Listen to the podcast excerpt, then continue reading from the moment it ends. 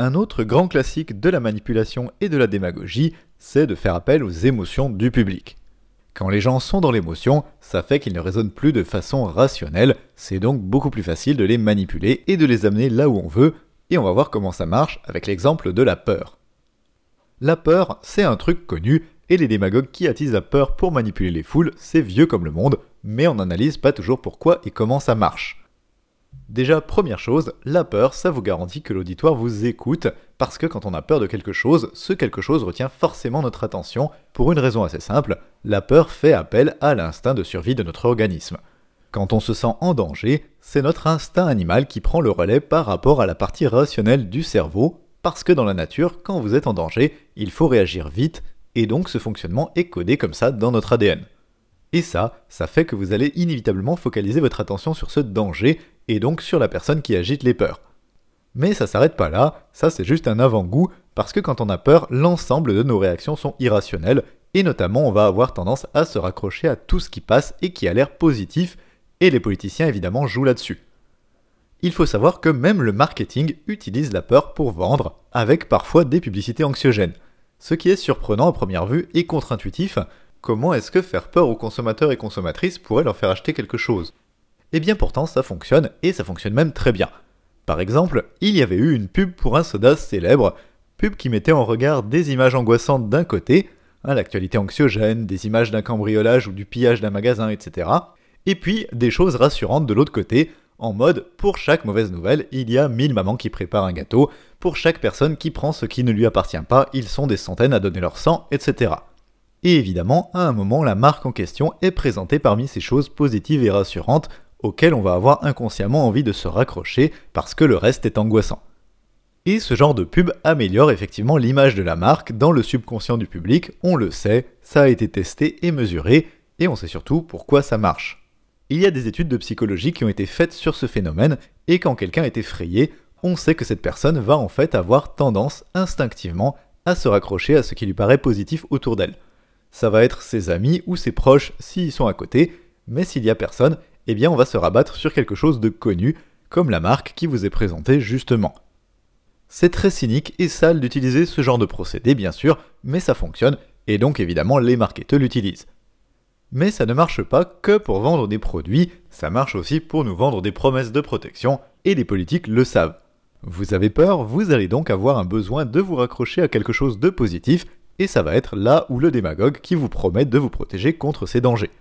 En agitant les peurs, les politiques vont donc créer et entretenir chez le public un besoin de protection qu'ils vont combler eux-mêmes, exactement comme les publicitaires créent un besoin de consommer. Ce qui est génial avec la peur, c'est qu'elle génère aussi un réflexe d'union derrière l'ordre établi et derrière les dirigeants au pouvoir. Lors des périodes de grande incertitude sur l'avenir, comme les périodes de crise économique, politique, sociale, on va chercher naturellement à s'accrocher à ce qui a l'air solide, comme les institutions, l'autorité perçue comme légitime, ou les idées ressenties comme durables, comme la nation dont j'ai déjà parlé, parce que dans l'incertitude, on a besoin de quelque chose de solide pour nous rassurer. Et le problème, c'est que, ici encore, ce réflexe n'est pas du tout rationnel, mais instinctif, et donc ça court-circuite en quelque sorte le circuit du raisonnement logique dans notre cerveau. Quand on a peur, on ne peut pas décider de façon rationnelle et logique, et donc on va être bien plus facilement manipulable et avoir tendance à suivre les politiques qui arrivent à avoir l'air fort et solide. Un exemple qui illustre à fond ce côté irrationnel, c'est les révoltes des quartiers populaires en 2005 en France. Si vous vous rappelez, en 2005, il y a eu des révoltes des quartiers populaires suite à la mort de deux adolescents, Zied Bena et Bouna Traoré, qui s'étaient cachés dans un transformateur EDF pour échapper à la police qui les poursuivait et que les flics avaient laissé mourir. Eh bien, après le déclenchement de ces révoltes, la cote de popularité du ministre de l'Intérieur du moment, Nicolas Sarkozy, avait bondi de 11 points en très peu de temps, ce qui est énorme, alors que c'était un des principaux responsables, voire le principal responsable de ces révoltes et de leur ampleur, par ses mensonges et son attitude provocatrice et va en guerre, parce que c'est principalement ça qui avait enflammé et entretenu la colère populaire. Donc, avec cet exemple, on voit à quel point c'est totalement irrationnel le responsable du problème voit sa cote de popularité augmenter, alors qu'au contraire il aurait dû être forcé de démissionner. Alors bien sûr, tout ça n'aurait pas été possible sans la complicité des médias, mais ça illustre quand même bien à quel point la peur génère un réflexe de se raccrocher à l'ordre établi, et les politiques sans scrupules savent évidemment en profiter. Avoir l'air solide, c'est assez facile d'ailleurs, il suffit de parler fort et avec assurance, d'utiliser des mots qui choquent pour montrer qu'on n'a pas peur, hein, la racaille, le karcher, etc. Et surtout de prôner la tolérance zéro face aux faibles, face à la petite délinquance et aux dealers de shit, face aux chômeurs et aux chômeuses qui feraient pas assez d'efforts pour aller se faire exploiter, etc. Toute la classe politique fait ça, pratiquement, taper du poing sur la table, faire des grandes déclarations martiales pour avoir l'air solide et intransigeant.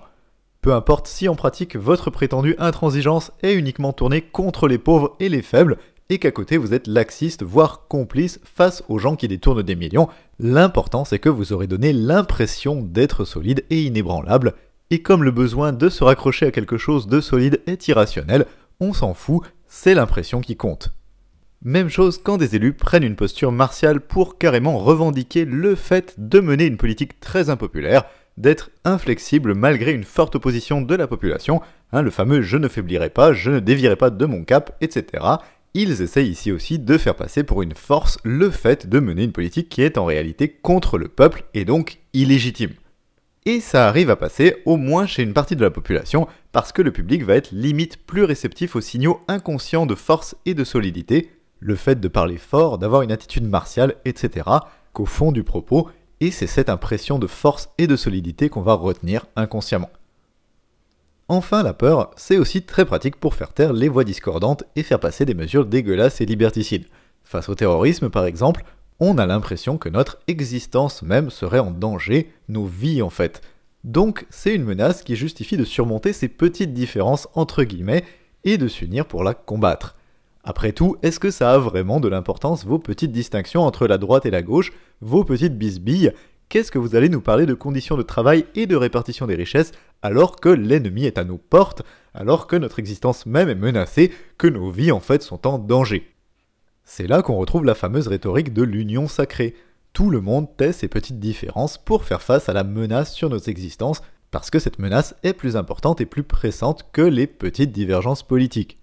et la plupart de la classe politique joue le jeu. Alors en pratique, ça veut dire surtout tout le monde tait ces petites différences pour être d'accord avec nous, et si vous n'acceptez pas de vous joindre à nous quand presque tout le monde a accepté, c'est que vous y mettez vraiment de la mauvaise volonté et c'est suspect.